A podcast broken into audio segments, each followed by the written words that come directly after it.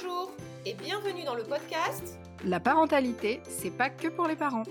Je suis Marjorie Bessaï, je suis coach, thérapeute holistique et accompagnante parentale spécialisée en neuroatypie. Je suis moi-même neuroatypique, maman solo d'un enfant neuroatypique en instruction en famille. Bonjour, je suis Marjorie Lette, accompagnante en parentalité et périnatalité. Je suis aussi maman de deux enfants de 10 et 8 ans, scolarisés, et je suis mariée à leur papa. Bonjour Marjorie Bonjour Marjorie Comment vas-tu aujourd'hui? Eh bien écoute, euh, j'ai su un petit rhume, mais sinon à part ça, tout va bien. Ok, bah justement, à propos de rhume, euh, aujourd'hui, euh, nous allons parler des soins. Et nous avons appelé cet épisode de podcast Parents recherchent désespérément soins respectueux. Oui, un sujet qui nous tient à cœur et au sujet duquel on échange régulièrement en termes d'expérience personnelle. en tant que parent, justement, maman qui recherche désespérément des soins respectueux pour, pour nos enfants respectifs. Oui, tout à fait. dernièrement, d'ailleurs, ça m'a donné envie, parce que ça fait un petit peu de temps qu'on parle de ça, et dernièrement, j'avais partagé, d'ailleurs, si vous me suivez sur Instagram, en story, mes mésaventures avec des rendez-vous médicaux pour, pour mon fils, et notamment un rendez-vous chez le dentiste. Et j'avais reçu pas mal de témoignages justement sur cette problématique des soins, en tout cas de la recherche de, de soins respectueux, en fait. Et c'est vraiment quelque chose, moi, qui me tient à cœur de faire ça parce que c'est pas, c'est pas si évident. c'est pas si évident de, de, trouver des informations, de savoir qui aller consulter. Enfin, je trouve qu'on se trouve un petit peu démuni en tant que parent quand on a envie de, de, de comment dire, de je ne sais pas trop comment le comment le peut-être quand on a ouais quand on a envie que nos, nos enfants soient euh, euh, bah, soient respectés dans leur dans leur personne dans leur intégrité dans leurs souhaits dans leurs demandes dans leurs peurs dans toutes les émotions qu'ils peuvent vivre sur ces moments de consultation.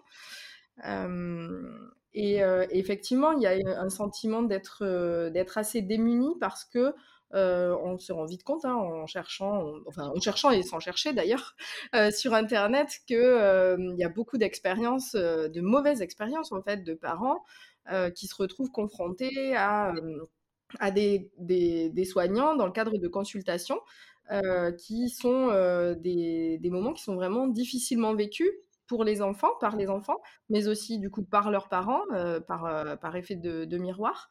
Euh, et donc, du coup, ce que, en tout cas, moi, ce dont je me suis aperçue au-delà de mes expériences personnelles, c'est qu'il y avait beaucoup de recherches des parents, des questionnements, par exemple, sur des groupes de villes, des groupes locaux. je recherche un dentiste bienveillant pour mes enfants, je recherche un pédiatre, un pédiatre. Donc, on parle quand même de spécialistes des enfants. Je recherche un pédiatre bienveillant pour mes enfants.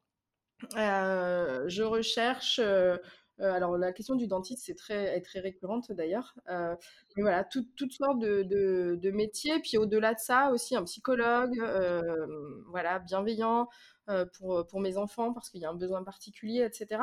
Donc on se rend compte que c'est vraiment une, une recherche qui est pas, comment dire, qui est pas, ah, je trouve pas le mot, qui n'est pas rare en fait. C'est vraiment quelque chose qui, qui, qui, existe de plus en plus, cette recherche-là.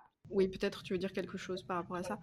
Non, ce que je voulais dire, c'est que oui, en effet, euh, c'est des recherches qu'on voit très très souvent et d'ailleurs euh, euh, plusieurs fois, bah, en recherchant moi-même, je suis tombée sur des, sites où, il y avait une ébauche de liste de soignants bienveillants, mais c'est extrêmement difficile en fait de, de faire ce genre de liste parce que parce qu'en fait, on a toutes et tous une définition différente du terme bienveillant et de ce qu'on attend d'un soignant, d'une soignante, en tout cas d'une personne qui va accompagner nos enfants en fait. Et, euh, du coup, c'était, euh, c'est, extrêmement difficile de, trouver ça. Voilà, c'était ça que je voulais dire.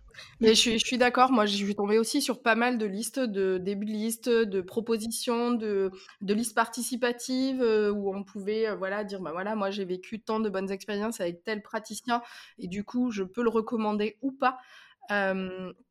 mais on se rend vite compte que effectivement, c'est à la fois subjectif et en même temps une expérience en fait peut être vécue une, deux, trois, quatre fois, puis en fait la cinquième ou la sixième fois pas du tout.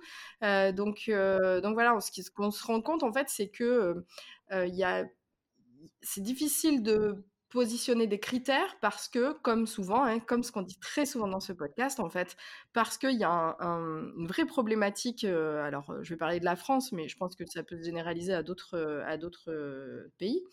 Euh, une vraie problématique qui, est, qui réside en fait dans le fait que l'enfant euh, n'a pas une vraie place en termes de personne dans notre société et que du coup, quand on l'amène en consultation, on amène un enfant, mais euh, du coup, il est quand même pas considéré tout à fait au même titre qu'un adulte qui pourrait, lui, du coup, donner son avis, refuser, par exemple, des soins, qui pourrait, je sais pas, refuser bah, de se dévêtir, on va en parler, qui pourrait... En tout cas, l'enfant, lui, il n'a pas cette il n'y a pas cette possibilité, cette ouverture, elle n'existe pas. Et donc, dans le cabinet médical, non plus. Et c'est ça qui pose une difficulté, forcément, de lecture et pour établir des critères, puisque des critères euh, il ne peut pas y en avoir en fait, étant donné que pour les enfants, les droits des enfants restent malgré tout très limités. Tout à fait. Euh, quand euh, quand j'ai préparé mes petites notes pour ce podcast, ce dont je me suis aperçue, c'est qu'en fait, la maltraitance médicale, la maltraitance des soins, alors j'utilise, je fais un petit aparté là, j'utilise le terme maltraitance parce qu'en fait, c'est ce dont il est question là dans cet épisode. Euh, la maltraitance, je le rappelle, la maltraitance, euh, ça a, maintenant une définition juridique. Et la maltraitance, euh, c'est toute personne, ça vise en fait toute personne en situation de vulnérabilité. Donc là, je cite, lorsqu'un geste, une parole, une action ou un défaut d'action compromet ou porte atteinte à son développement, à ses droits, à ses besoins fondamentaux ou à sa santé, et que cette atteinte intervient dans une relation de confiance. Euh, en fait, c'est vraiment donc, euh, c'est la maltraitance, ce n'est pas seulement euh, une personne qui va taper quelqu'un. Parce que souvent, on pense ça, et moi, j'ai vraiment à cœur d'utiliser les vrais mots, parce que les mots ont un sens, et c'est vraiment important si on veut, à mon sens, apporter du changement, il est vraiment important de prendre toute la dimension de ces problématiques, et donc d'utiliser les vrais mots. Même si je sais, ça fait peur, même si parfois ça nous met face à nos, à nos responsabilités, je trouve que c'est important. Et du coup, j'en reviens à ce que je voulais dire au début. je ne me suis pas perdue dans ma phrase pour une fois. Euh, en fait, quand j'ai fait mes petites recherches, ce dont je me suis aperçue, eh bien, c'est qu'en fait, je ben, j'ai pas trouvé de ressources sur les maltraitances des soins envers les enfants. En fait, il y a, en, règle générale, on, a parlé en fait des maltraitances euh, envers les adultes.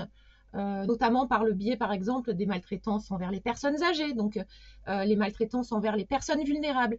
Et même dans les rares euh, articles ou rapports que j'ai trouvés, et je vais vous en parler après d'un rapport justement à propos des maltraitances médicales ou des soins, eh bien en fait, on s'aperçoit que bah, il n'y a rien pour les enfants. Pourtant, les, les, enfants font partie des personnes vulnérables. Et dans la définition même, quand on listait les personnes vulnérables, il y avait je me suis tapé un rapport hier soir, je ne sais pas de combien de pages, il y avait nullement mentionné le terme enfant. Et ça, moi, ça m'a vraiment super choqué.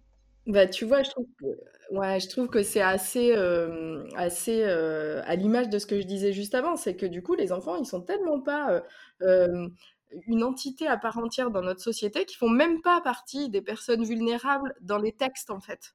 Donc, dans les textes, il y a tout un tas de, j'imagine, de caractéristiques pour définir ce qu'est une personne vulnérable, mais les enfants n'en font pas partie. Ils ne font pas non plus partie, euh, ben voilà, des, en tout cas du monde des adultes qui ont capacité à se sortir, à s'extraire d'une situation, euh, à dire non, à stopper les choses, etc. Donc en fait, encore une fois, et c'est toujours la problématique hein, finalement, et eh ben il n'existe pas en fait dans cette, en tout cas dans cette dimension de réflexion qu'on pourrait avoir, c'est-à-dire prendre les choses avec de la hauteur et, pouvoir réfléchir au sujet, par exemple, de la maltraitance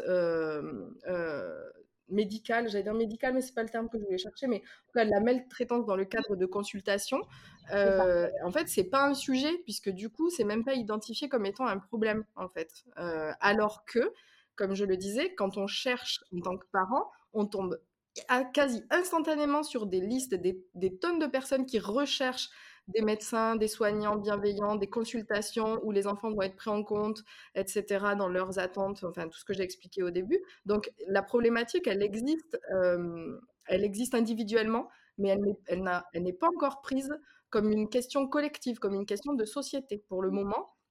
Ça l'est pas. En tout cas, moi, j'ai cherché aussi de mon côté. Et ce que j'ai pu trouver, c'est qu'il euh, y a des, des, enquêtes, alors qui sont aussi très récentes, j'en parlerai un petit peu plus euh, euh, après, je pense, mais il y a des enquêtes, des choses qui sont menées, des projets en fait qui sont menés, mais qui concernent exclusivement euh, l'hospitalisation des enfants, mais qui déjà sont très récentes. Donc, enfin, c'est vous dire si on part de loin. C'est-à-dire que je crois que euh, il y a des choses. Alors, il y, a une date de, de loi qui concerne l'hospitalisation des enfants pour que les enfants en fait puissent être accompagnés par les parents dans le cadre d'une hospitalisation longue, donc c'est-à-dire avec des nuits passées à l'hôpital. La loi date de 1983, donc c'est pas très vieux, mais il n'y a quasi pas d'application jusqu'à 2003-2005. Donc, c'est voilà, c'est on part de très très loin. C'est-à-dire que même dans le cadre d'une hospitalisation longue où vraiment l'enfant va être coupé de ses parents, etc., pendant très longtemps, jusqu'à là, ça n'était pas un sujet en fait. Non, mais de, toute façon, jusqu'à jusqu'à il n'y a pas si longtemps que ça, euh, les enfants, les nourrissons, les bébés, on pensait qu'ils n'avaient pas mal, quoi. on, les opérait, sans anesthésie. Donc, euh, en fait, euh, enfin voilà, il y a vraiment cette place de l'enfant qui est. c'est oui, en fait, c'est un objet, il n'existe pas euh, et, c'est fou parce que toutes les lois qui, existent, donc on en a parlé quand même hein, de la maltraitance. Euh, alors déjà, c'est vraiment nier quand même qu'il y ait maltraitance parce que les personnes souvent n'ont pas, euh, n'ont pas cette dimension de ce qu'est la maltraitance et que c'est un petit peu comme si le fait d'apporter de l'aide, ça, bah, ça, ça j'arrive pas à trouver le terme exact, mais ça euh, camouflait la maltraitance en fait. C'était euh, bon bah j'apporte mm. mon aide, donc du coup c'est pas très grave en fait. voilà. Alors que il y a vraiment quelque chose. Donc là, tu as bien fait la, différence entre le, public quelque part et le privé. donc on voit bien qu'il y a quand même des évolutions différentes. Et, et ben j'ai oublié ce que je voulais dire. Donc je vous le dirai tout à l'heure. Bah, moi, j'aimerais bien qu'on parle pour donner un petit peu plus de, matière en fait à notre propos et aussi, euh, euh, et aussi euh, que, des retours d'expérience pour que du coup on sache concrètement de quoi on parle en fait. parce que voilà, tu as donné la définition de maltraitance. Moi, je trouve que c'est très important de donner la définition de ces mots et de, comme tu le dis, remettre les vrais, les vrais termes en fait, utiliser les vrais termes. moi, du coup, j'ai envie de vous partager une expérience chez une une expérience chez une, dans le cadre d'une consultation euh, dentaire, du coup, pour euh, ma fille, qui date un petit peu. Hein. c'est donc euh, ma, petite fille, Elisa, avait à l'époque 3 ans et demi. et en fait, à 3 ans et demi, enfin, quand elle était plus jeune, elle s'était cassée une dent une petite dent de lait qu'elle s'était cassée. Bon, voilà, on avait fait attention, on avait fait un petit suivi, etc. Et puis bon, bah, pas plus, il s'était pas plus passé que ça pour cette dent, si ce n'est qu'elle était cassée. Voilà. Et puis un jour, vers ses trois ans et demi, elle a voulu croquer dans une pomme. Et en fait, elle s'est plaint, elle a vraiment, elle a pleuré très fort. et elle m'a dit, ah, j'ai mal, j'ai mal. Et donc, quand j'ai soulevé sa gencive, j'ai vu qu'elle avait un abcès, un très, très gros abcès au niveau de son incisive qu'elle s'était cassée, qui était sous la, lèvre, en fait, et que j'avais jamais vu.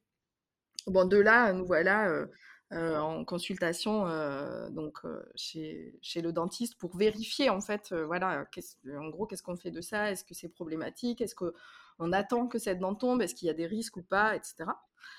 Euh, alors, on a eu plusieurs consultations différentes, mais bon, je vais vous raconter l'expérience. Donc chez une, une pédodontiste donc, euh, consultation chez la pédodontiste pour euh, donc vérifier, faire un petit peu un point en fait pour, euh, pour cette dent. Donc jusque-là, elle avait vu une dentiste qui était ma dentiste, puis ça se passait plutôt bien. Mais du coup, cette dentiste-là, ma dentiste, donc avait dit ouais, mais moi après là, comme elle, comme elle est très petite, j'ai pas une spécificité en fait sur la, chez les enfants, donc je préfère vous orienter vers un spécialiste du coup de, de la mâchoire du jeune enfant. Donc nous voilà chez le pédodontiste qui fait une radio et puis en quoi 4 secondes, elle dit Ah bah oui, bah faut arracher. Puis elle commence à sortir ses instruments. Puis moi, en fait, je lui dis quoi? Enfin, non, mais vous allez pas le faire maintenant. Donc elle m'a dit, ah, mais si, si, j'en ai pour deux minutes. Je dis, non, mais enfin, moi, j'ai besoin d'expliquer en fait à ma fille, elle a trois ans, trois ans et demi. J'ai besoin de lui dire ce qui va se passer, j'ai besoin qu'elle comprenne, j'ai besoin qu'elle soit consentante, qu'elle voilà, qu'elle participe à ses soins, qu'elle sache ce qui se passe en fait. Moi, je et de là, en fait, l'assistante dentaire, du coup, me voyant ben, refuser du coup l'arrachage de la dent, j'allais dire le soin, mais c'est même pas un soin quoi, c'est l'arrachage de la dent, me pousse de tout son corps vers l'extérieur. Donc elle me fait sortir de la pièce en fait en me bousculant, en me poussant.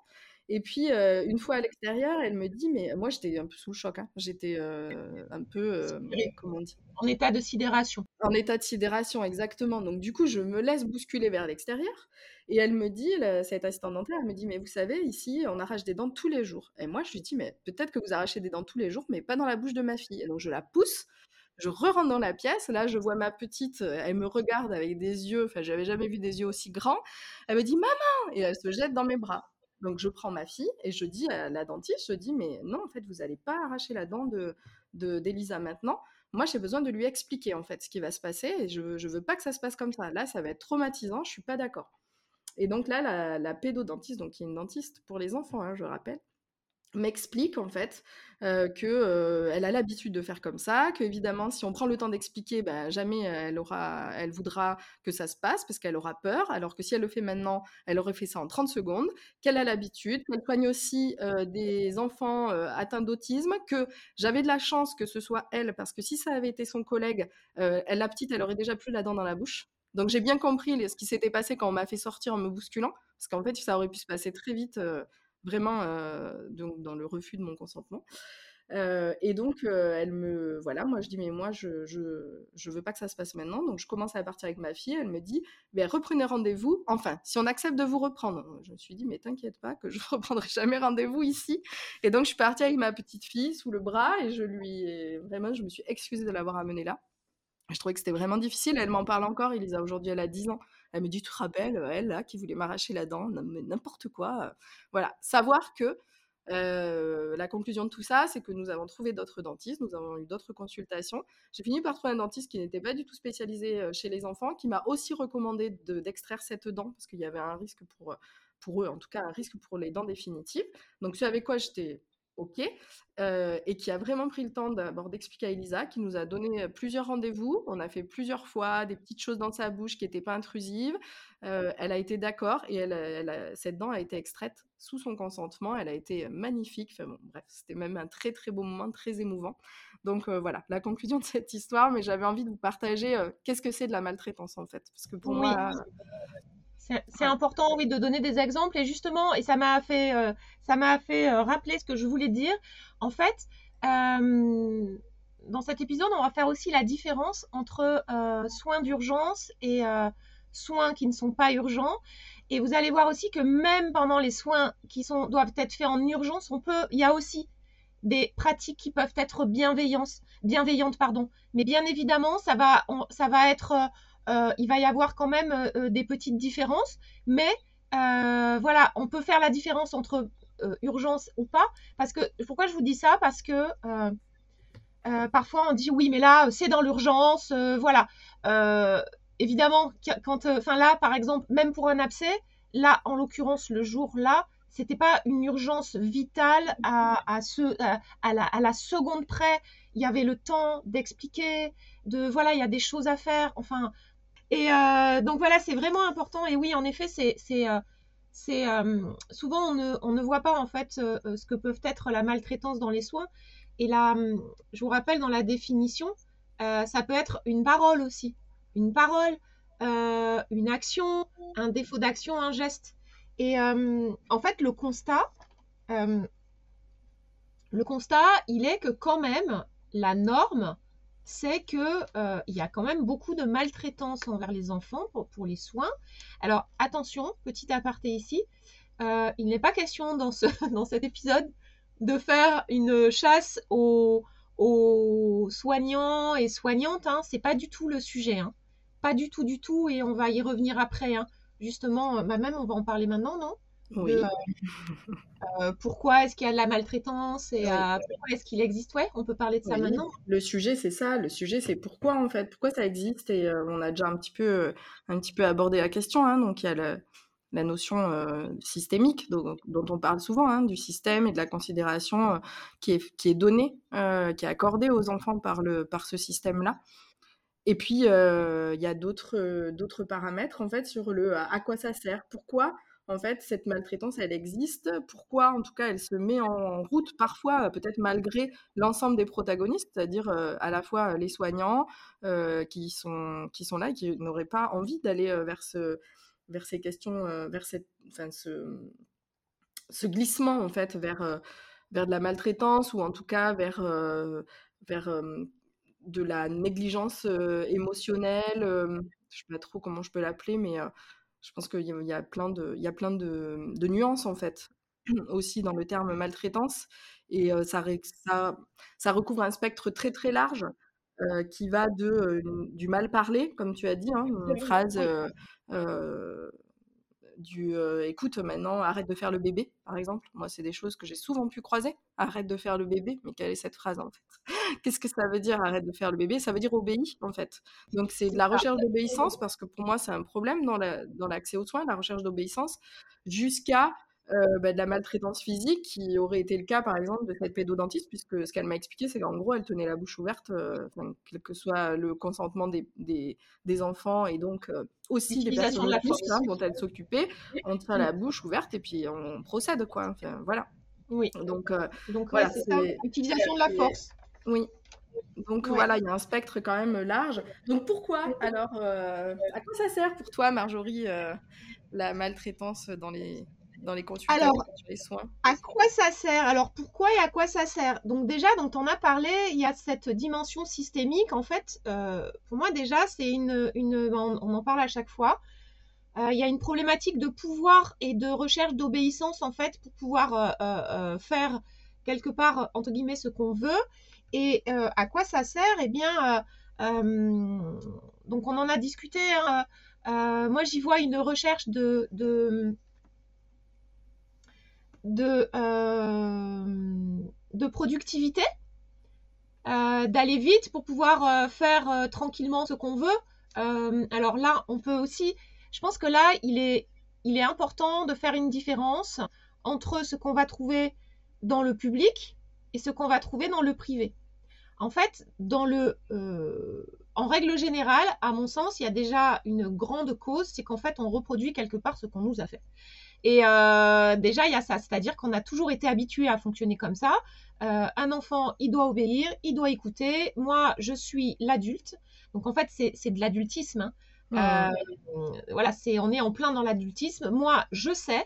Donc là, c'est aussi, on est en plein dans le comment dit-on, comment peut-on dire ça? Je ne sais plus. L'autoritarisme, le, oui, le fait de. Ah, en fait, le fait d'être un sachant ou une sachante, voilà.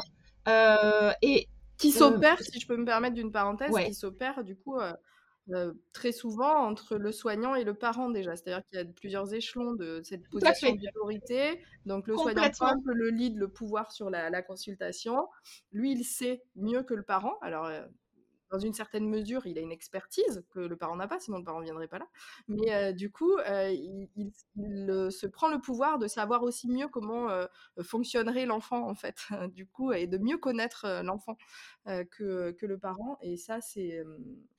Oui, ça c'est une prise de pouvoir effectivement sur, la, consultation. C'est ça. Mm. Et pour moi, il y a aussi dans le pourquoi est-ce qu'il y a cette maltraitance, c'est parce que on est quand même bercé par euh, depuis euh, extrêmement longtemps par euh, ces idées qu'un parent qui va être, et notamment une mère, qui va être avec son enfant quand il y a des soins, et en plus là c'est un petit peu général parce que ça c'est pas que avec les soins, il, y a, il va y avoir nécessairement une entrave. En fait, la mère est là nécessairement parce que elle, enfin, quand la mère est là, nécessairement, ben, ça, ça, revient à cette idée de pouvoir. Hein, euh, on va pas pouvoir faire ce qu'on veut en fait. Et il y a beaucoup ça, je trouve, hein, dans. Enfin voilà, bon, ça, on pourrait aller. Euh... On va pas développer ici, mais on peut dire merci à la psychanalyse, n'est-ce pas? Euh... Voilà, la mère est là, elle va, euh, elle va, elle va gêner quoi. Elle va gêner, elle est, elle est trop, elle est trop, trop protectrice. Et, et ça, ça gêne en fait ça gêne, euh, ça gêne les soins, ça gêne ce qui va se passer parce qu'on veut euh, justement être dans, ce, dans cette problématique, enfin non, c'est pas dans cette problématique, mais on veut justement euh, pouvoir faire comme on le veut, aussi rapidement qu'on le veut. Alors, je parlais de productivité. il est bien évident que souvent les personnes ont l'impression qu'en fait, un enfant que pour faire ce qu'on veut, il faut qu'on fasse nécessairement obéir l'enfant et que c'est comme ça qu'on va pouvoir aller plus vite et que donc on va être beaucoup plus productif, qu'on va passer moins de temps. En fait, ça c'est quelque chose, je trouve, hein, je ne sais pas ce que tu en penses, qui est extrêmement ancré, ce côté-là. Mais c'est, en tout cas, c'est vraiment un biais qui est lié à, aux différents courants éducatifs euh, qu'on a pu traverser euh, à travers l'histoire et qui est lié aussi à cette non-considération de, de ce qu'est l'enfant en fait dans la société. Et donc il y a cette croyance que euh, si on n'oppose pas de la force en fait à un enfant, il va forcément refuser en fait. Euh, et ça, bon, c'est, on le trouve dans tous les domaines de la vie, enfin toutes les questions quotidiennes. Cette croyance, elle est tout le temps présente. en fait, cette croyance que l'enfant, il peut pas, il peut pas prendre en considération tous les tenants et les aboutissants. Alors parfois, il y a une forme de, de véracité dans le sens où l'enfant vit l'instant présent, donc il n'a pas une prise de recul sur ce qui pourra se passer, sur peut-être la conséquence dans le futur. Mais c'est pas pour autant qu'il n'a pas une capacité à, à la fois à avoir un avis et surtout à trouver de la sécurité dans ce qui est en train de se passer pour lui, en fait.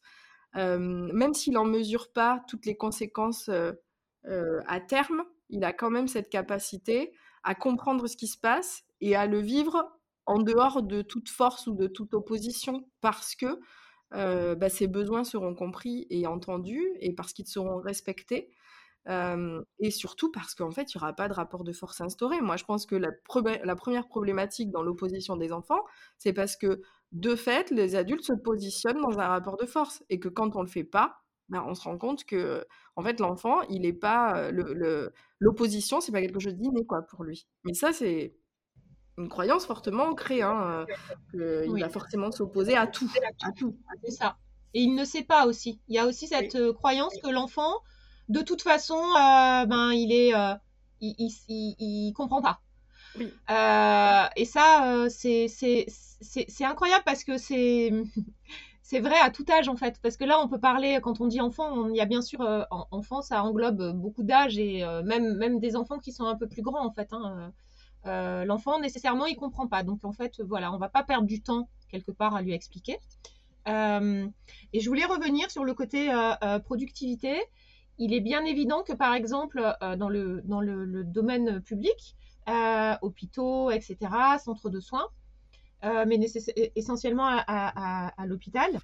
Euh, il y a ce côté productivité, c'est-à-dire que l'hôpital public est devenu une espèce de machine, en fait, où on recherche de la productivité, où on ne, soit, on ne s'adresse plus à des personnes. Et du coup, euh, d'ailleurs, il y avait eu toute une vague hein, de soignants qui avaient mis un hashtag soignant, c'était soignant maltraitant ou un truc comme ça.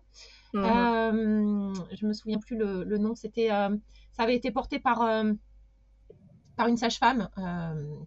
je noterai le nom dans le descriptif du podcast.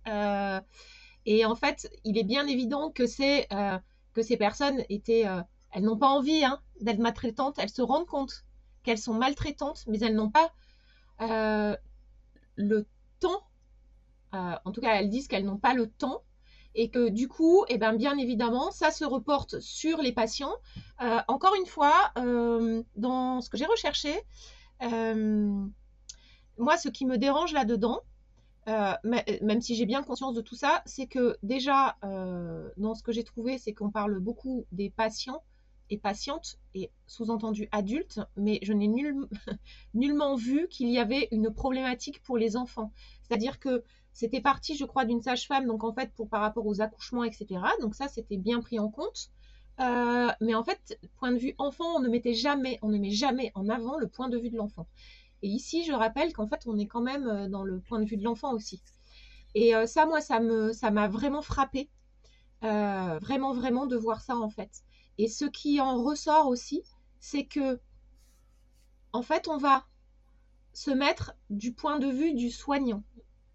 Et comme on en avait parlé à un moment donné, je ne sais plus dans quel épisode, euh, l'enfant, eh ben, c'est toujours euh, la dernière roue du carrosse en fait. Hein. Ouais. Euh, voilà.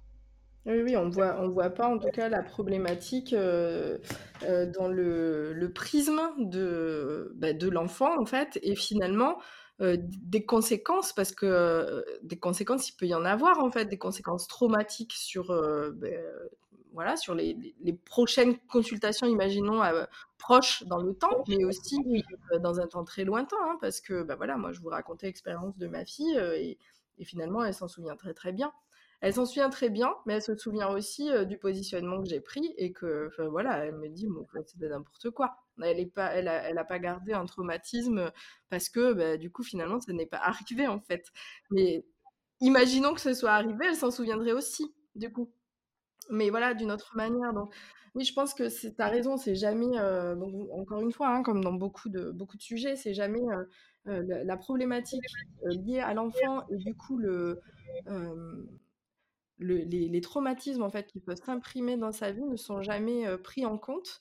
Et même, j'ai envie de dire que c'est souvent, en tant qu'adulte, tu sais, quand on, on parle de traumatismes liés à l'enfance, on va souvent, très très souvent, aborder les traumatismes liés à la relation parentale, ce qui crée aussi des biais de, des relations fusionnelles, maternantes. je dis maternantes volontairement, hein, mais parce que des biais dont tu parlais tout à l'heure liés à la, à la, au concept psychiatrique et, et, à la psychanalyse.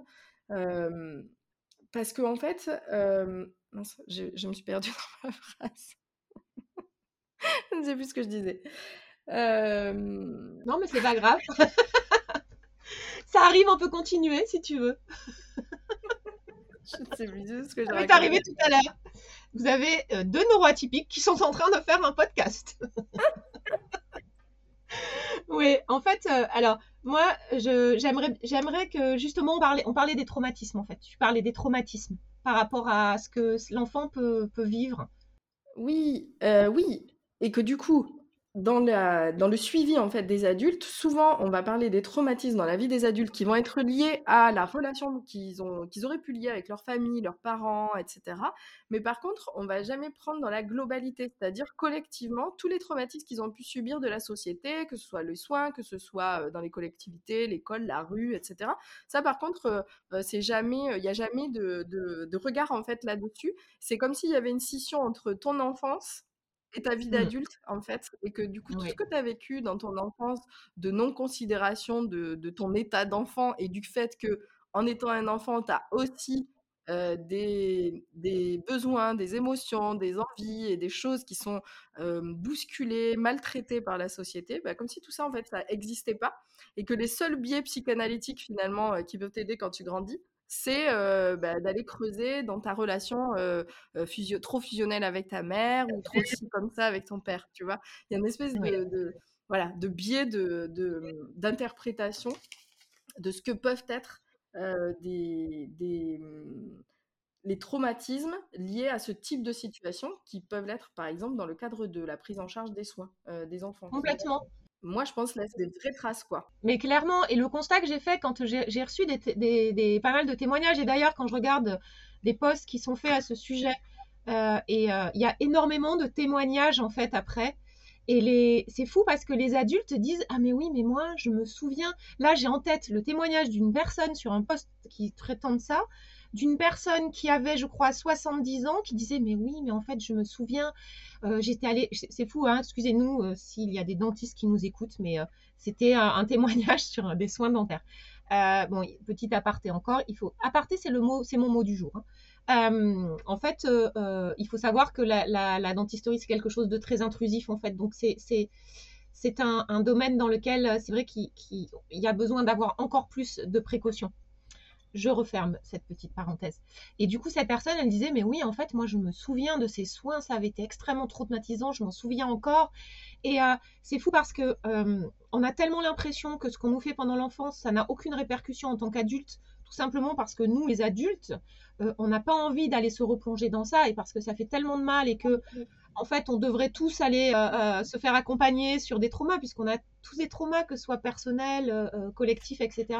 Mais qu'en fait, c'est difficile de, enfin, c'est difficile d'aller voir ça, que du coup, on préfère nier le fait qu'il y ait des maltraitances en disant, en les, en les minimisant, en disant, bah non, mais oh ça va, c'est pas grave, euh, euh, mais euh, voilà, oh, il s'en remettra, elle s'en remettra, ça m'a pas tué. Enfin voilà, hein, pour les soins, on l'entend ça aussi. Hein, et du coup, c'est vraiment important, tu as raison de parler de, des conséquences.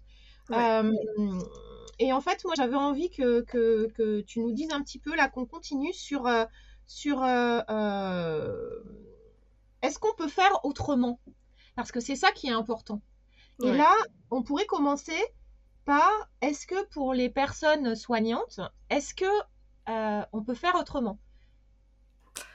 Ouais, c'est une, une, question importante. Bon, alors, euh, moi, j'ai envie de répondre tout de suite. Est-ce qu'on peut faire autrement? Oui, moi, j'en suis convaincue. Euh, de toutes les expériences que je peux avoir avec les enfants que j'ai côtoyés, que ce soit les miens ou d'autres enfants, dans d'autres situations que le soin, je me rends compte que la recherche du consentement est une clé essentielle en fait. C'est vraiment une clé essentielle à la relation et à toute forme de relation. Donc euh, oui, on peut faire autrement euh, en cherchant auprès des enfants ce consentement. Euh, et pour ce faire, ça demande, je pense, en tant que, enfin à différents niveaux, déjà en tant qu'adulte en général, de faire un travail sur soi et sur sa position adultiste et, et c'est un chemin, enfin, en tout cas, c'est un chemin sur lequel, professionnellement, moi, j'accompagne des parents au quotidien, mais pas que des parents, du coup. C'est un chemin à faire pour tous les adultes, c'est-à-dire cette considération dont je parlais au début, comment on considère un enfant est-ce qu'on considère qu'un enfant, c'est juste «Oh, c'est trop mignon, etc. Mais du coup, en fait, on peut jamais s'adresser à lui de façon concrète parce que bah, si on lui pose une question, forcément, il va s'opposer. si on lui demande son avis, bah, il n'en aura pas parce qu'en fait, il est trop jeune et qu'il ne faut pas lui demander son avis. Enfin voilà, toutes ces considérations, en fait, qui empêche de créer une relation entre un adulte, une relation saine, sereine, une relation de, conversation saine, sereine entre un adulte et un enfant, mmh. est à repenser et à revoir. Donc c'est déjà dans sa position de, personne adulte qui vit aujourd'hui dans cette société qu'il faut, il faut en tout cas faire un travail sur soi, je pense, une prise de recul en fait sur ce qu'est l'adultisme et comment on peut le déconstruire pour reconstruire en fait notre système relationnel avec les enfants. Parce que notre système relationnel de base il est très adultiste. Donc voilà et ça demande des fois ça demande la ressource hein, même quand on a déjà pas mal cheminé des fois voilà ça demande de se de prendre du recul. Donc ça c'est le premier volet. Et le deuxième volet c'est professionnellement en fait. Ça veut dire se sortir aussi à un moment donné de juste sa position de soignant sachant et, et, de, se, et de réinvestir sa posture humaine et de se dire bon là c'est pas c'est pas peut-être pas facile pour lui ou pas facile pour elle ou est-ce que je euh, est-ce que je me permettrais d'agir comme ça donc là en mêlant les deux est-ce que je me permettrais en tant que praticien de dire ça à un, patient adulte par exemple? Ça je trouve que c'est une clé euh, très bonne clé en tant que soignant. Est-ce que ça je le ferais? Bah, si la réponse c'est non faut pas le faire. Voilà. Est-ce que je dirais à un adulte oh, écoutez maintenant arrêtez de mettre votre main et de faire le bébé oui non, je ferais pas ça. Donc si je le fais pas, je le fais pas à un enfant non plus, en fait. Oui.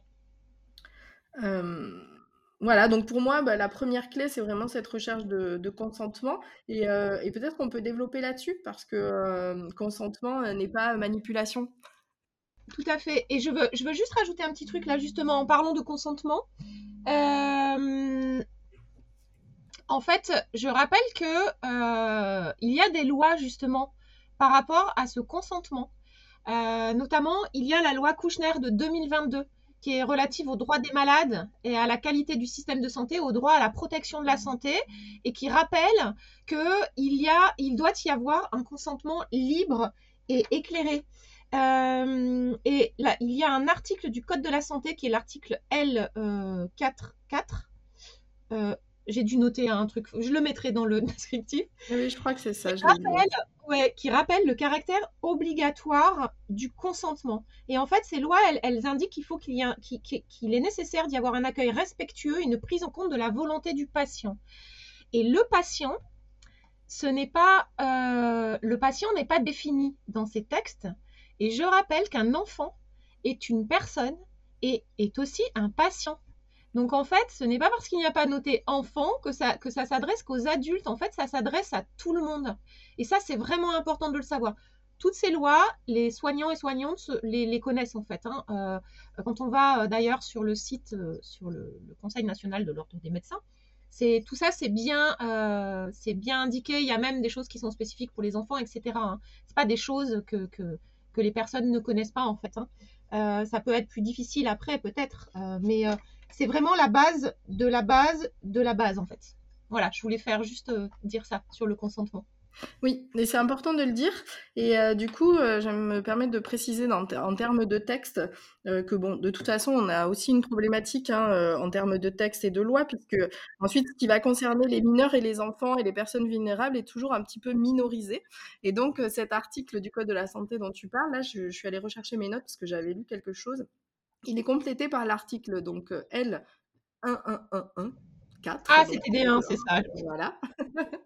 qui précise que le consentement du mineur ou du majeur sous tutelle doit être systématiquement recherché, mais il y a quand même une nuance qui est rapportée et qui du coup moi me gêne un petit peu, si il est apte à exprimer sa volonté et à participer à la décision.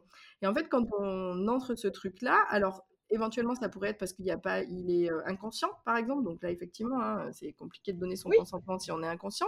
Mais je trouve que cette phrase, en fait, elle laisse entrer l'idée que, ben, en fait, un adulte peut décider que cet enfant-là, il n'est pas apte à donner son avis vraiment, à donner son consentement parce qu'il est trop jeune, parce qu'il est trop ci, trop ça, trop tout ce qu'on veut. Donc voilà, il y a quand même des choses à aller bricoler dans les lois, je pense, pour que le consentement soit vraiment respecté. Oui. Et sur ce document-là, que éventuellement on pourra mettre en lien aussi, c'est un document en fait qui est issu d'une enquête de la... sur l'accueil en fait des enfants à l'hôpital. Donc c'est vraiment le biais, enfin le prisme en tout cas du soin à l'hôpital, parce que comme je vous l'ai dit au début, j'ai rien trouvé sur les consultations. et donc c'est sur les avancements en fait et, des, et comment on pourrait faire pour améliorer euh, ces conditions. Donc, on parle de la présence des parents, on parle du consentement, etc. Tout n'est pas du tout parfait dans ce document. Mais par contre, il y a quelques chiffres, et là, enfin, moi, il y a un chiffre qui, euh, qui m'interpelle énormément. Euh, qui est donc un chiffre qui est issu d'une enquête qui a été réalisée pour rédiger donc ce, ce, document-là, qui est un document de la Fédération hospitalière de France. voilà, pour, pour, citer un peu les sources, on la mettre en dessous. Euh, qui dit que 34% des répondants, donc qui sont des centres euh, hospitaliers universitaires et des centres hospitaliers, disent d'avoir déjà été confrontés à une situation de non-consentement d'un enfant aux soins. Donc déjà, enfin, ce chiffre de 34%, il me semble complètement minoré. Euh, ça veut dire, est-ce que ça veut dire que les 76 ou non les, je sais pas compter, si c'est ça, non les, pardon, les 66 autres pourcents, ils étaient sidérés en fait, parce que du coup, qu'est-ce que ça veut dire non consentement Enfin, un, un consentement, c'est un oui. Un consentement, c'est un oui. C'est pas une, une sidération ou le fait de se laisser faire, en fait. Ça, ne marche pas. Et alors, pire du pire, le chiffre d'après, c'est 8% des répondants des centres hospitaliers spécialisés en psychiatrie disent avoir et déjà été confrontés à une situation de non-consentement. Ça voudrait dire qu'il n'y a que 8% des enfants qui diraient non, en fait. moi, ça me semble irréaliste hein, comme chiffre. Donc je pense qu'ils sont. Il y a, un petit problème d'analyse de, ce que c'est donner son consentement aussi dans cette étude, en tout cas. Dans cette étude-là. Oui, mais de toute façon, alors ce serait, euh, ce serait un sujet à développer et même faire un, épisode sur le consentement. Euh, de toute façon, cette notion de consentement, euh, elle est. Enfin, on en parle énormément, mais en même temps en même temps, elle est pas du tout. Euh, pas le consentement n'est pas respecté parce qu'à la base, enfin, on vit quand même dans une société où le consentement depuis toujours n'est pas respecté et où euh, voilà où, il y a toujours ce pouvoir, cette recherche d'obéissance, etc.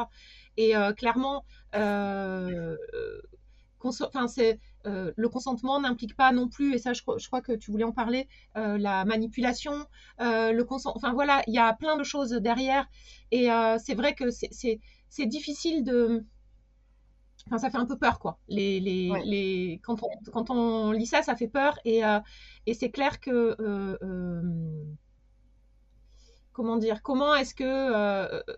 étant donné que la personne qui juge, enfin, elle est jugée partie, c'est-à-dire que c'est elle qui a le pouvoir et c'est elle qui juge si la personne est, en capacité de donner son consentement. Évidemment, bien sûr que qu'il y a des abus, d'autant plus que généralement, il y a quand même ce statut.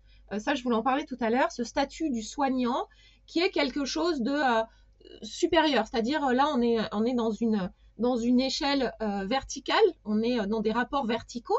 Donc en fait, souvent les parents n'osent pas, n'osent pas dire quelque chose parce que bon, on l'a dit tout à l'heure, hein, le côté sachant. Mais euh, voilà, il y a ce fameux respect que on doit aux personnes supérieures et aux personnes plus âgées, etc. Oui, et puis il y a le conditionnement. Qu'en tant qu'enfant, on, a été soumis à des consultations où on nous demandait, voilà, et on, nous précisait bien qu'en fait, on n'avait pas notre avis à donner. Donc, c'est là où le traumatisme éducationnel, il a une répercussion, parce que soi-même, après, en tant que parent, eh ben, on va être aussi dans une soumission, puis parfois on va même participer en fait à la manipulation de l'enfant, à se laisser faire, plutôt que de chercher son consentement. Ce qui va être beaucoup plus difficile, hein, parce que concrètement, mettre en place des stratégies de manipulation, etc., plutôt que de prendre le temps en fait, dans la douceur de chercher le consentement, la manipulation, elle, elle va venir pourrir la relation. Donc ça va être plus difficile à mettre en œuvre, puis derrière, il va falloir réparer tout ce qu'on a pu mettre pu mettre en place. Et effectivement, manipulation n'est pas consentement, c'est-à-dire euh, euh, proposer une récompense, euh, quelle que soit, qu'elle soit sucrée ou pas, à la fin d'une consultation, ça ne, ça ne permet pas d'obtenir le consentement. C'est une façon d'obtenir de, la soumission, en fait. Donc, on, on, donne une récompense pour que, du coup, l'enfant se soumette. C'est ça.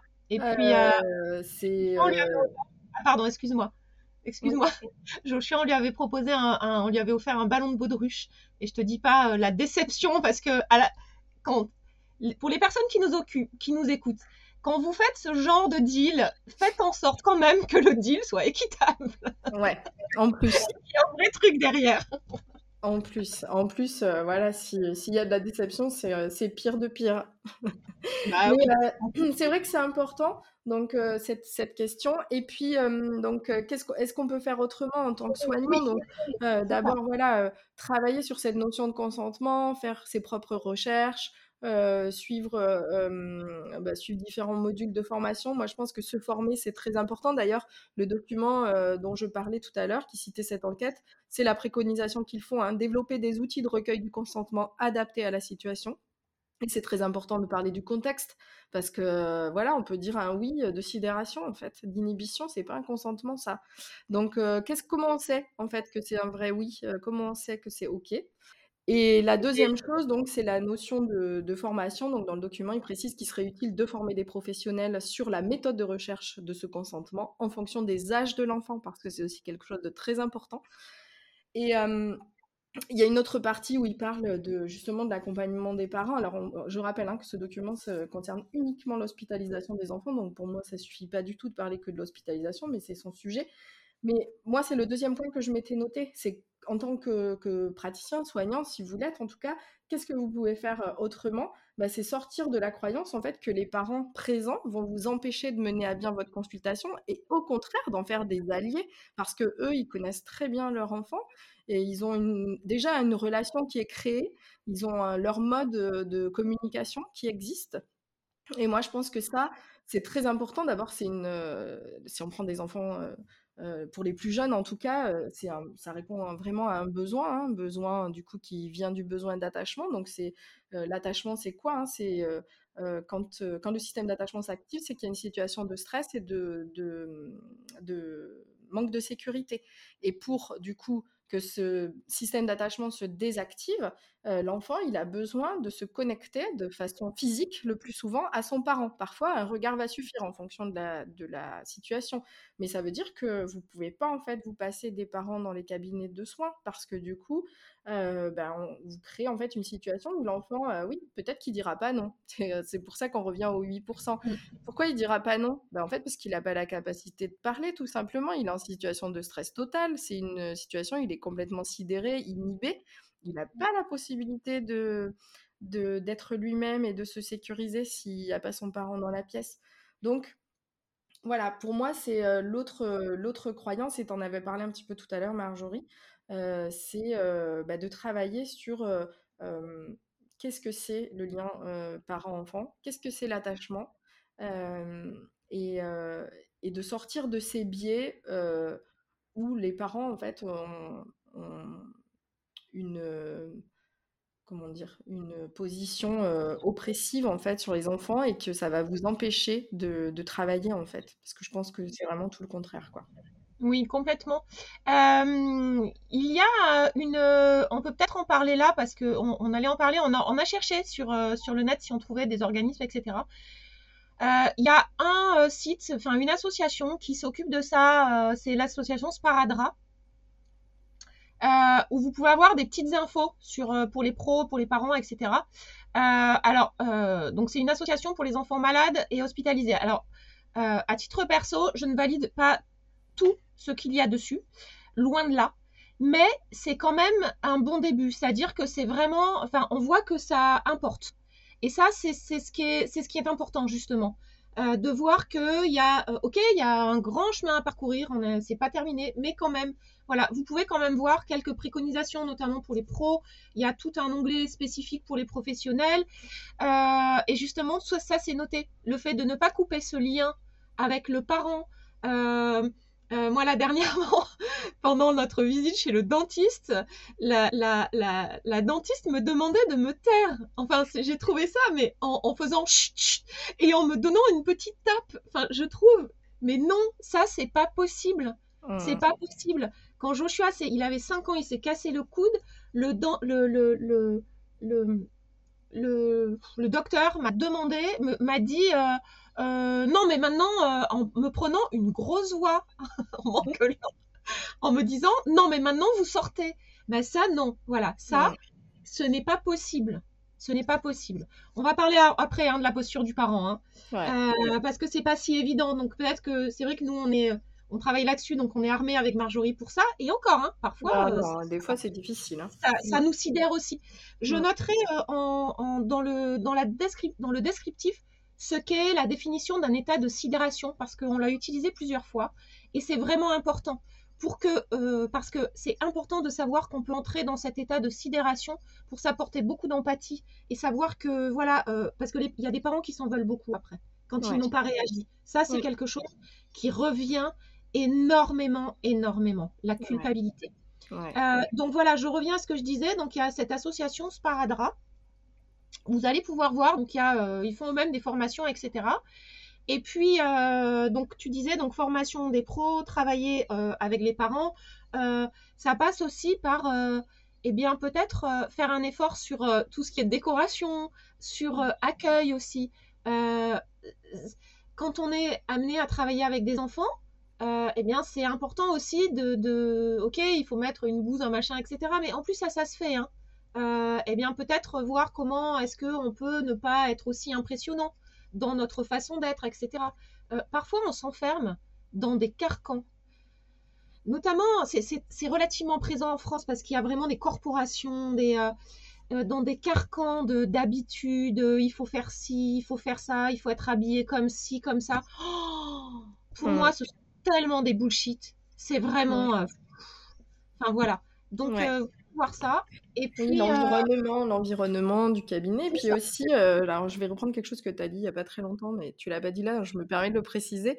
Quand euh, on met à disposition des enfants, en tout cas à, disposition de leur vue, des jouets ou du matériel, c'est parce qu'ils peuvent le toucher parce que si euh, vous mettez des étagères de matériel, parce que c'est du matériel que vous utilisez dans le cadre de consultation, mais qui ressemble à des jouets et que les enfants n'ont pas le droit de le toucher, euh, bah déjà en termes de relation, ça va être compliqué derrière hein, d'obtenir euh, du coup à la fois le consentement de l'enfant et sa confiance, parce que du coup, vous, là, de fait, le rapport de force, il est instauré en fait. C'est-à-dire là, voilà, bah, c'est moi qui décide ce que tu peux faire et ce que tu peux pas faire, mais je te mets un bonbon sur la table, mais par contre, tu le regardes, tu le prends pas. Bon, bah ça, c'est vraiment trop difficile, quoi. C'est du vécu. compliqué. Ouais, je sais, c'est pour ça j'étais étonnée. c'est du vécu. Euh, bah justement, on peut peut-être brièvement en parler et revenir après. Euh, avec Marjorie, justement, on vous prépare, donc pour vous, personnel euh, accompagnant, soignant, etc., des formation, atelier, enfin tout ce qui peut vous, vous accompagner, vous, à prendre en charge, à prendre en charge les enfants et les parents qui sont là, à savoir, enfin à travailler sur votre posture en fait. Donc voilà, on va y revenir, hein, mais euh, j'avais envie, là, j'en avais marre, il fallait que, fallait que je fasse un petit teasing. fallait que je le dise. on est en train en tout cas de construire euh, un cycle de propositions avec, euh, à différents niveaux, de propositions différentes. à destination de professionnels qui sont amenés du coup à recevoir des enfants en cabinet ou dans d'autres environnements.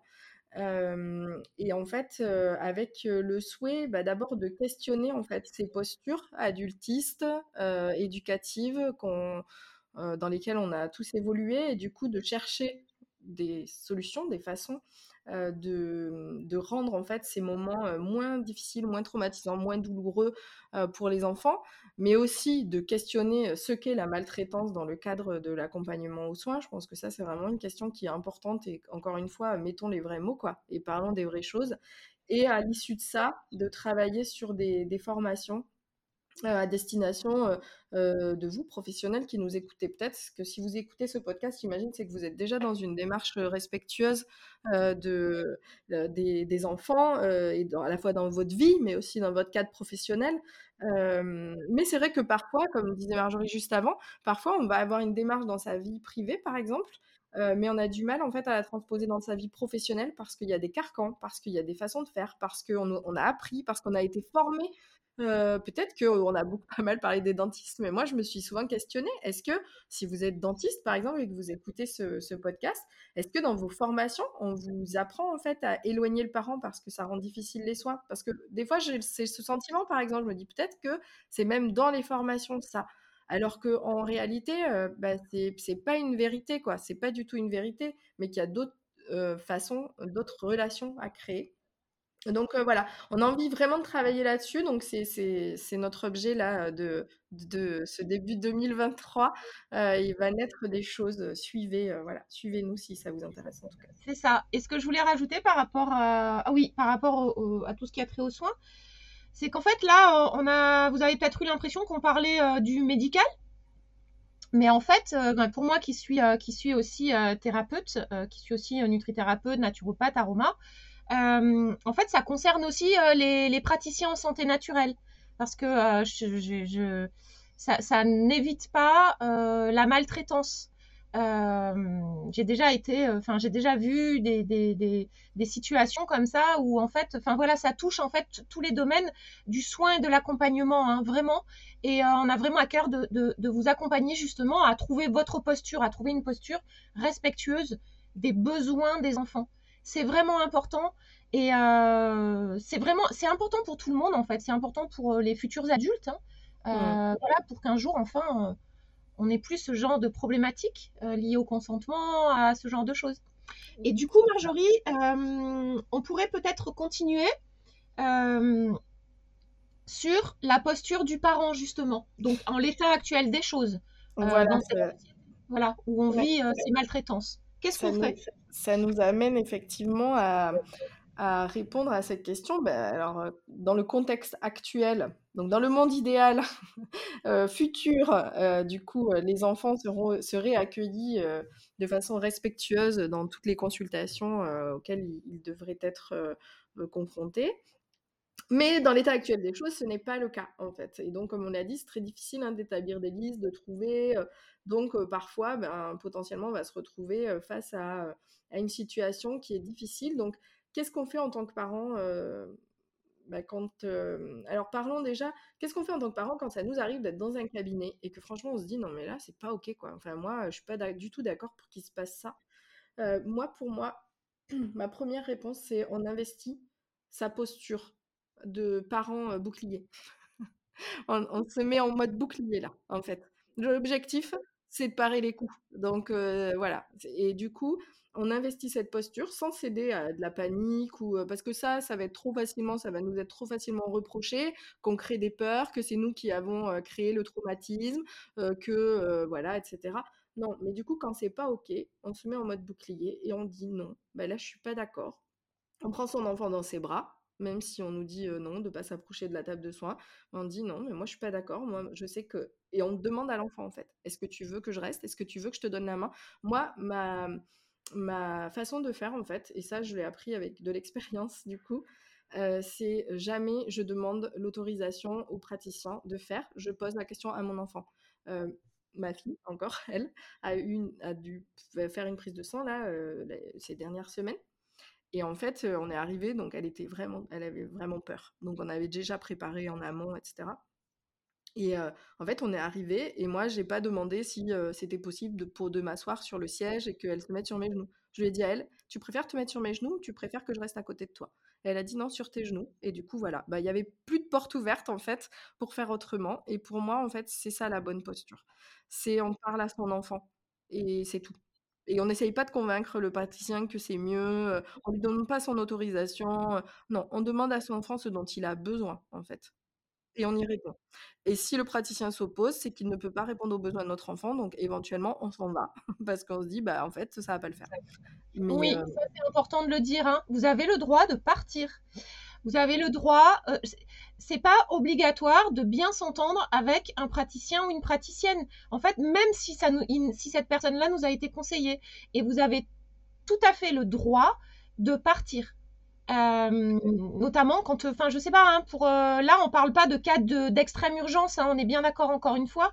donc voilà, vous dites, ben non, ça ne, ça ne me convient pas. Et je sais que c'est difficile parce que on a cette habitude, parce que ça nous, ça nous pousse à nous-mêmes sortir de cet état d'obéissance qu'on nous impose, que la société, le système nous impose depuis, euh, voilà, depuis toujours en fait. Et c'est important de reprendre sa responsabilité de parent. On a l'impression, cette responsabilité de parent, que quand on passe un cabinet de soins, qu'on doit la laisser à la porte. Euh, mais en même temps, on est tout de même responsable s'il y a d'autres, si, notre enfant fait pas comme, voilà. C'est-à-dire, on doit laisser notre responsabilité, mais quand même, on est quand même responsable si notre enfant veut pas. Non, non, non, non, non on, voilà, on prend notre, comme dit, euh, comme dit Marjorie, on investit sa posture de parent bouclier. Et il y a un truc que je voulais rajouter là, c'est que on peut aussi, et je trouve que ça aide beaucoup, je ne sais pas ce que tu en penses toi Marjorie, c'est que euh, avant la consultation, on peut faire une promesse à notre enfant qu'on ne lui fera pas, qu'on ne lui qu'on n'ira pas outre son consentement, qu'on ne lui fera pas de choses qu'il n'a pas envie de faire. Donc là, on est bien d'accord qu'on est aussi dans le cadre, on n'est pas, euh, s'il il a un accident dans la rue, euh, il doit aller se faire, enfin, il a une jambe cassée, euh, c'est difficile, difficile voilà, on est dans l'urgence, mais on peut prendre ça. Je trouve que le fait de se remémorer ça, enfin, c'est comme si on fait une, une promesse, crois quoi de faire, si je mange, je vais en enfer. Hein. Mmh. C'est un peu, fait un peu une, je trouve que ça aide, ça, peut vraiment aider.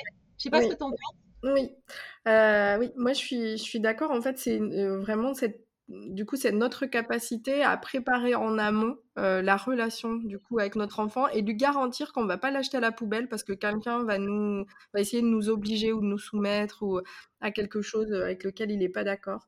Et, euh, je pense que c'est une que c'est très bien et que d'ailleurs ça aide à investir sa posture de parent bouclier en se rappelant mais attends moi je lui ai promis ça en fait.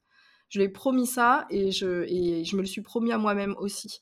Parce que parfois, on est, on l'a dit, hein, on peut être sidéré soi-même. Moi, ça m'était arrivé quand l'expérience que je vous ai racontée, on m'a quand même poussé dehors de la salle. Hein, et euh, pourtant, euh, sans que je m'en rende compte, je me suis retrouvée dehors à me dire, mais pourquoi je suis dehors en fait? Enfin, Je me suis même pas rendu compte qu'elle était en train de me, sortir de la salle parce que j'étais sidérée du fait que voilà, elle voulait de suite opérer là, son extraction dentaire. Et, et, ça, en fait, voilà, je pense que ça peut vraiment aider à, mmh, réinvestir. Et, et bon, moi, j'ai un petit truc, je sais pas si ça vous parlera, mais moi, j'aime bien avoir un truc dans ma poche quand c'est comme ça. en fait, quand. mais ça m'arrive dans d'autres situations. J'aime bien avoir quelque chose dans ma poche. Ça peut être un petit caillou, un petit galet que j'ai ramassé par terre, mais ça peut être n'importe quel objet, etc., que je serre fort dans ma main. Et en fait, ça me reconnecte. Et par exemple, de dire ben voilà je lui ai promis ça et de serrer vraiment de cet objet fort en fait ben, quand on nous parle et qu'on commence un peu à perdre les pédales parce qu'on se dit oui mais quand même ça serait mieux pour lui que bon ben, si c'est vrai que du coup c'est quand même pour son bien le fameux oui. Ah oui, bien, etc.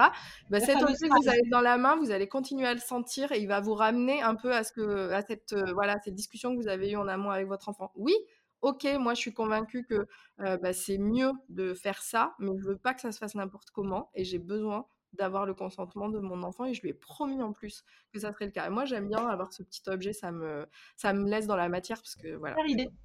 Ouais, ouais. c'est un truc dont j'ai besoin. Oui, j'ai noté des petites choses là aussi. Euh, moi, je pense donc c'est important de, de, préparer donc avec son enfant et euh, euh, ce qui est intéressant de faire aussi, c'est de ne pas hésiter à téléphoner, à prendre des renseignements directement en téléphonant et en, et en en comment dire en donnant ça ça voilà en demandant si euh, comment ça se passe euh, en mettant ces, ces enfin c'est pas ces conditions mais euh, quelque part un petit peu si comment est-ce que vous comment ça se passe comment moi je sais que je l'ai déjà fait et eh bien j'ai dû appeler pas mal de pas mal de personnes mais en même temps voilà pour pour savoir enfin il y a vraiment des choses qui sont très rédhibitoires pour moi. On peut en amont faire une liste de ce qui vraiment n'est pas ok qu'on n'est pas du tout, euh, voilà, que notre enfant n'est pas pris à, accepter et que nous non plus. Et ça, on peut vraiment s'y tenir. Et donc, euh, voilà, ça coûte, alors c'est pas évident, mais ça coûte des, des je sais pas, ou les personnes qui n'aiment pas téléphoner peuvent peut-être envoyer un message, je ne sais pas, hein, mais euh, voilà, c'est des des petites choses. Et une chose très importante, c'est que ne pas hésiter à prendre plusieurs rendez-vous. Voilà, ça, je sais qu'il y a pas mal de personnes qui vont dire, mais oui, mais c'est compliqué, etc. Non, on peut très bien prendre un rendez-vous pas pour faire un soin, mais juste pour rencontrer la personne. Euh, pour être euh, maman neuroatypique d'un enfant neuroatypique, donc euh, neuroatypique TDAH et suspicion TSA, donc trouble du spectre autistique, c'est vraiment important, par exemple, de, de, de, passer ces appels avant pour savoir si les personnes savent parce que moi, dernièrement, la dentiste m'a dit Oh là là, mais moi, en plus, rien que sa phrase disait tout. Moi, je suis habituée à soigner les autistes. déjà, cette phrase-là, euh, voilà, c'était pas possible.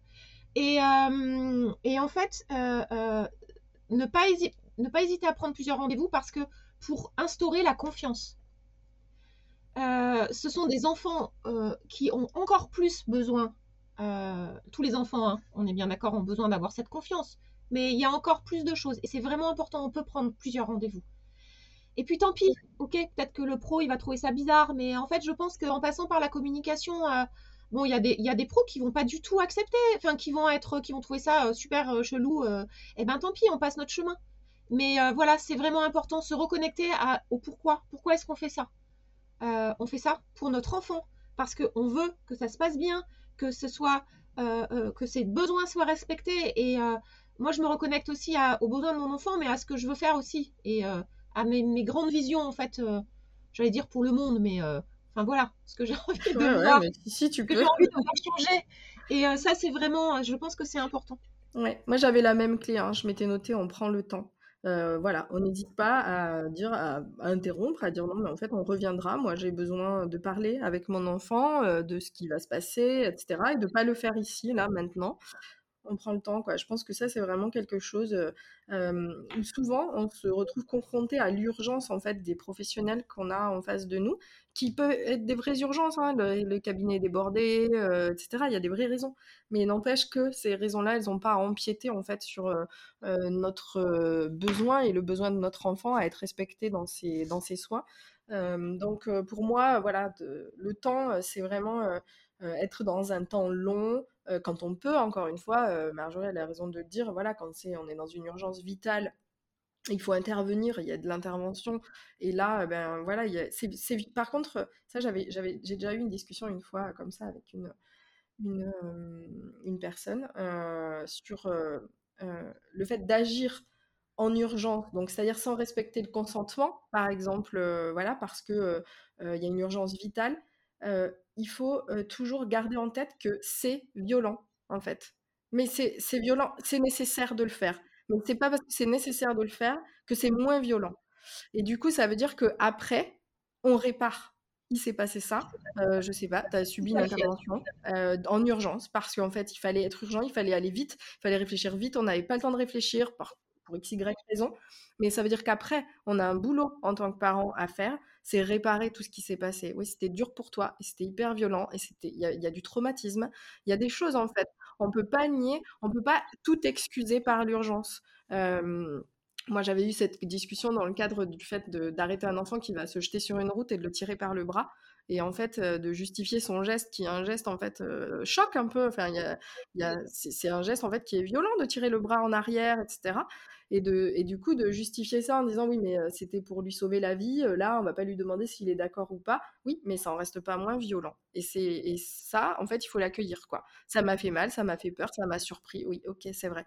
Et c'est vrai, je suis responsable de ça parce que peut-être j'ai pas assez anticipé parce que tout ça. Mais voilà, faut pas renier sa responsabilité. Il faut surtout pas annuler le fait qu'une intervention d'urgence c'est difficile et c'est violent et c'est un traumatisme et pour tout le monde, particulièrement pour les enfants quoi. Mais complètement, oui oui bien sûr ouais, c'est vrai tu as tu as raison de de rajouter ça donc pas toujours en fait tout ce qui est émotion négative c'est important enfin négative entre guillemets hein, c'est important euh, euh, de, de, de, les accueillir aussi, de, de, ne pas les camoufler euh, sous, sous des, des, excuses. Évidemment qu'on ne peut pas faire autrement, mais en fait, le fait de l'excuser, ça fait que qu'on va nier un petit peu ce qui s'est passé. C'est pas l'idée, c'est pas de, de, de dire que on aurait pu faire autrement ou on aurait. en fait, c'est vraiment de d'aller accueillir ça, hein. de voilà, de dire, ben oui, c'était quand même violent, voilà, Et donc du coup, d'accueillir de, ce côté, euh, bah oui, bah, je t'ai fait mal, euh, je sais, voilà, je t'ai fait mal, etc. Tout à fait, oui, oui, oui, je te rejoins là, ouais, je te rejoins là-dessus, ouais. Ouais, pour moi, ça fait partie du dernier point donc que vous voulez aborder, qui est euh, après, en fait. au final, donc on est dans un contexte, donc là on a parlé de la situation d'urgence, mais bon, en imaginant, on est dans un autre contexte, il n'y a pas d'urgence, on vit une situation, en fait, on est complètement sidéré, du coup, on laisse faire. Je pense que c'est arrivé à beaucoup de parents ce que tu disais tout à l'heure, il y a de la culpabilité qui s'installe après. Pourquoi j'ai laissé faire ça? Je n'étais pas du tout d'accord. parfois, c'est juste des petites phrases hein, pour du coup, parce qu'après, on parle de maltraitance ou de, situation d'urgence, etc. Donc, on parle de, de, choses qui sont très visibles. Mais moi, je me souviens d'une notre médecin généraliste à l'époque, qui n'est plus la même aujourd'hui d'ailleurs, pour en partie cette raison avait dit à ma fille que, en fait, elle, elle faisait exprès de ne pas bien prononcer les mots pour, rester un bébé, en fait, pour que je m'occupe d'elle, etc. Et donc, elle lui a dit tout ça devant moi. Et moi, en fait, sur le coup, je, je m'attendais tellement pas à ce qu'elle lui dise un truc comme ça parce que je sais pas d'où elle a sorti ça. J'ai rien dit. Enfin, j'ai rien dit. J'étais, oui, j'étais sidérée aussi. J'étais là, mais qu'est-ce qu'elle raconte, quoi? Et donc, je pense que là aussi, il y a un après. C'est la réparation en fait de ce qui a pu se passer pour notre enfant et dire mais en fait il s'est passé ça moi enfin moi j'ai pas su quoi dire en fait quand elle a dit ça mais je suis pas du tout d'accord en fait. C'est je sais que c'est pas vrai je sais que tu fais pas exprès. Je sais que quand tu as une panique je prends un autre exemple quand du coup tu as une panique parce que le médecin doit je sais pas veut ou en tout cas ou doit je sais pas, faire une piqûre, une prise de sang, etc. Je sais que tu fais pas exprès en fait. Je sais que c'est très très dur pour toi, etc. Donc je pense qu'il y a vraiment cette, euh, ce moment de l'après où on va pouvoir euh, bah, réparer, accompagner son enfant dans ce qu'il a vécu, dans son vécu. Et, euh, et, dans le, nôtre aussi, parce qu'on a besoin aussi un peu de se réparer. et parce que le risque en fait de tout ça, à terme, c'est peut-être parfois de glisser vers un arrêt complet des consultations, parce qu'on a une crainte de Oui, c'est vrai qu'on n'a pas dit ça tout à l'heure. Et ça, c'est, bah, ça peut être très problématique en fait, parce que on peut passer à côté de choses qui pourraient être prises en charge et du coup on le fera pas parce qu'on se dit non mais c'est bon, c'est encore pour tomber sur voilà. Complètement. Ouais, ça c'est une des dans les conséquences tout à l'heure, on n'en a pas parlé, mais en fait, la conséquence de tout ça, des maltraitances, c'est que des personnes ne consultent pas. Et, euh, et, du coup, ça peut être vraiment extrêmement grave. Hein. Ça peut être problématique, tout simplement parce qu'ils ont eu, ils ont des traumas en fait, hein, que ce soit les parents ou que ce soit les enfants. Et ça, c'est euh, ça, c'est pas possible. Hein. Il y a, c'est, voilà, enfin, ouais, c'est pas possible, c'est tout. Il n'y a pas d'autre. Oui. Ouais. Bon, et eh ben écoute, j'ai l'impression qu'on a fait en tout cas euh, sur ce podcast le tour de ce sujet. On peut aller bien sûr, comme à chaque fois, bien ah plus loin dans chaque thème qu'on a abordé. Euh, et, donc on vous l'a dit dans l'épisode, mais c'est quelque chose qu'on a envie de faire euh, auprès des professionnels de, de, santé, des professionnels du soin, des professionnels du prendre soin, et donc, il y a des propositions qui vont être faites très prochainement, a priori. en tout cas, on est oui, oui. On est, Nous y travaillons. Oui. Et, je, je, je, veux rajouter quelque chose. Ce, cet épisode, il n'était pas du tout contre. En fait, c'est vraiment dans une optique, et d'ailleurs, ce qu'on veut vous proposer, c'est ça, c'est dans une optique de d'avancer ensemble, de faire changer les choses, de vous aider en fait, de vous aider. Donc euh, vous, là, on s'adressait aux, personnes qui accompagnent et aux, parents, mais là, pour les propositions qu'on va faire, de vous accompagner vous, donc puisque les parents on les accompagne déjà, vous accompagnez vous professionnels du du soin, euh, du prendre soin à, changer les choses en fait, à changer les choses. Parce qu'en fait, moi ce que je me dis toujours, c'est que euh, quand il y a des maltraitances, euh, je pense que les, personnes n'ont pas envie en fait. J'imagine qu'il y a une infime proportion de professionnels, de personnes en général, qui veulent vraiment faire mal quelque part. Et je sais qu'on veut tous le meilleur, qu'on veut tous euh, aller vers quelque chose de beaucoup plus sain, de beaucoup plus, euh, euh, de beaucoup plus harmonieux et de beaucoup plus, je sais pas, je, sais pas comment, quel mot utiliser, mais bah, respectueux. oui, voilà, respectueux. Je sais qu'on veut, on veut tout ça quelque part, mais mm. parfois il nous manque les outils, il nous manque. il nous manque le, le, entre guillemets le mode d'emploi, il nous manque voilà et, c'est vraiment ce qu'on veut vous apporter travailler sur cette posture parce que euh, euh, tout à l'heure, Marjorie a posé une question à savoir, euh, et d'ailleurs, si vous êtes soignant, c'est vrai que ce serait intéressant que vous nous fassiez des retours. Est-ce que vous avez, vous, dans les formations que vous avez pendant votre formation de, vos longues formations, est-ce que vous avez cette, quelles sont vos directives, qu'est-ce qu'on vous, vous transmet? Et moi, j'ai pas l'impression, au vu de ce qu'on a recherché un petit peu, hein, euh, en tout cas, pas ce côté euh, euh, posture respectueuse, etc. Et ça ne veut pas dire que vous, vous, vous, pensez, comment dire, que vous êtes pas dans une posture respectueuse à dessein, hein, pas du tout. Hein. Voilà, moi j'avais vraiment à cœur de dire ça. C'était, c'est pas du tout le but, hein, mais voilà, on est là. voilà, on va vous proposer plein de choses pour pour vous accompagner et vous aider. oui, l'objectif en tout cas, c'est de, euh, à la fois de euh, tu as parlé d'outils, euh, d'informations, et puis bah, moi je pense que c'est vraiment un pas de côté, de façon générale, même s'il y a certainement plein de personnes hein, qui mettent en place plein de choses très très intéressantes, mais là l'idée c'est d'avoir un regard non adultiste en fait de, du métier de, de, soignant, de praticien, et, et, du coup de faire vraiment ce pas de côté en, investissant une posture relationnelle différente et, du coup euh, bien plus efficace euh, pour, euh, pour mener à bien la consultation, parce que c'est quand même l'objectif hein, professionnellement, c'est d'aller au bout d'une consultation pour des raisons, c'est-à-dire voilà, pouvoir identifier éventuellement, mettre en place un protocole de soins s'il y en a un, etc. Donc il y a un objectif, mais comment être plus efficace sans être maltraitant quand il, quand il s'agit de patients